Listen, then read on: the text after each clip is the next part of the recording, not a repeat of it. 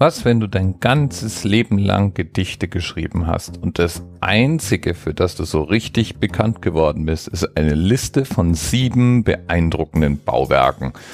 So eine Art Reiseführer also. Und als ob das nicht schon irgendwie frustrierend genug wäre, dann bist doch nicht mal du der alleinige Autor, sondern es gibt noch fünf andere, die irgendwie auch mit dieser Liste zu tun haben. Antipatros von Sidon ist genau in diese Falle getappt. Er hat Unmengen von Epigrammen, von Gedichten geschrieben und Erzählungen hinterlassen, aber eigentlich kennen wir davon nur noch die sieben Weltwunder und die wenigsten wissen dann, wer die zum ersten Mal aufgestellt hat. Die sieben Weltwunder oder die sieben Wunder der antiken Welt, die stehen für besonders beeindruckende Gebäude und Bauwerke. Bauwerke, die in der damaligen Zeit sehr beeindruckend waren und auch heute noch beeindrucken und für die Menschen weit gereist sind, um sie mal sehen zu können. Die angeblich erste Liste dieser Art ist dann auch gar nicht Antipatros Liste, sondern eigentlich von Herodot zusammengestellt worden. Und der hatte eigentlich auch mal nicht sieben Weltwunder, sondern sechs Weltwunder aufgeschrieben. Aber hey, wir wollen jetzt mal nicht zu kleinlich werden. Jedenfalls ist jetzt der Moment, wo du mal kurz überlegen könntest, ob du alle sieben Weltwunder zusammenbringst. Äh, und ich gebe dir noch kurz einen Tipp. Die chinesische Mauer ist nicht darunter.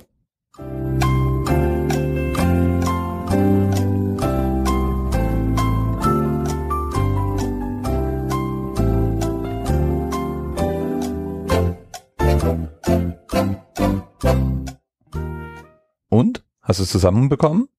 Wollen wir mal Listen vergleichen? Okay, Moment. Spannungsmusik.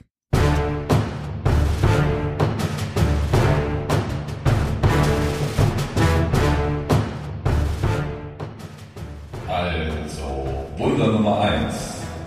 Die hängenden Gärten der Semiramis zu Babylon. Wunder Nummer 2. Der Koloss von Rhodos. Nummer 3 das Grab des Königs Mausolos II. zu Helikarnassos. Nummer 4.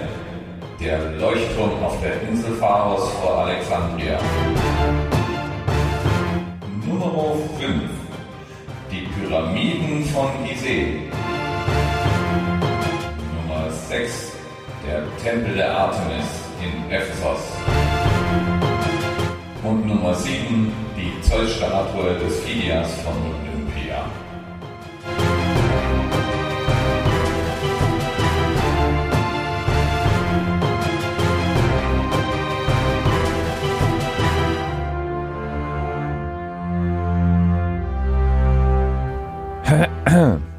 Okay. Jedes einzelne dieser Wunder war ein unglaublich beeindruckendes Gebäude. So beeindruckend, dass Gedichte und Berichte darüber verfasst wurden. Nur eins dieser Gebäude ist aber noch heute erhalten, nämlich die Pyramiden von Gizeh. Die meisten anderen Bauten sind irgendwann irgendwelchen Erdbeben zum Opfer gefallen. Und deswegen gibt es auch inzwischen andere alternative Listen. Zum Beispiel gibt es die neuen sieben Weltwunder und die werden gern mal damit verwechselt. Die eingangs erwähnte chinesische Mauer, die befindet sich auf dieser Liste. Genauso wie Maya-Ruinen, die Christusstatue in Rio de Janeiro, das Kolosseum, Machu Picchu, die Felsenstadt Petra in Jordanien und das Taj Mahal. Diese neue Liste, die hat allerdings der Schweizer Bernhard Weber zusammengestellt und die wurde im Jahr 2000 mit großem Bohai im Fernsehen verkündet. Ist nicht ganz dasselbe wie eine antike Überlieferung, oder? Und dann, wie soll es auch anders sein, gibt es übrigens auch noch eine Liste der Weltwunder der Moderne. Und das sind in erster Linie große Bauwerke. Nämlich der CN Tower in Toronto, die Delta-Werke in den Niederlanden, das Empire State Building, der Eurotunnel, die Golden Gate Bridge, der Itaipu-Damm zwischen Brasilien und Paraguay und der Panama-Kanal. Ich finde speziell an den neueren Weltwundern ja auch interessant, dass die gar nicht mal so viel beeindruckender sind als die antiken Weltwunder. Und ganz typisch dafür ist für mich ein Beispiel und der ist auch Themenanker der heutigen Sendung, nämlich der Leuchtturm von Alexandria. Der Leuchtturm von Alexandria, der befand sich im Jahr 298 im ersten Baujahr. Und der wäre auch heute noch ein massiv beeindruckendes Gebäude. Angeblich war er der erste Leuchtturm überhaupt. Und bis ins 20. Jahrhundert hinein war er mit seinen etwa 115 bis 160 Metern der höchste Leuchtturm, der je gebaut wurde. Und der muss gewirkt haben wie ein moderner Wolkenkratzer. Die untere Hälfte dieses Leuchtturms war ein viereckiger, großer, mit vielen Fenstern versehener Bau. Diesem Bau, der über die Hälfte der Länge ausmachte, stand dann ein achteckiger Turm.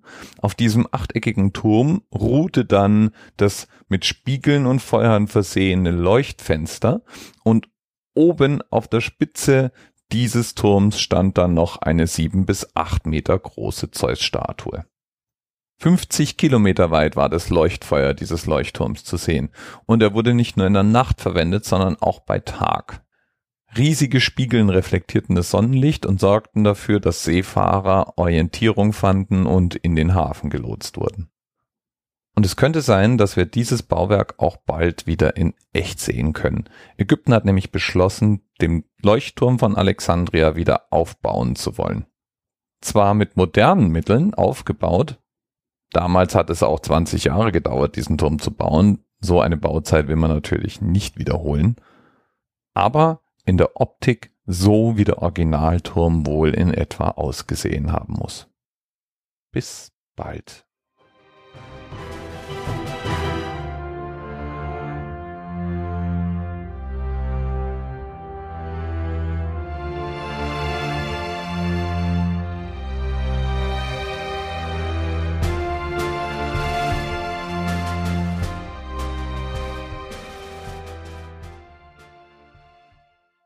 TMRS 10, 9, 8. The experience of 47 individual medical officers. Was hier über die Geheimzahl der Illuminaten steht. Und die 23. Und die 5. Wieso die 5? Die 5 ist die Quersumme von der 23.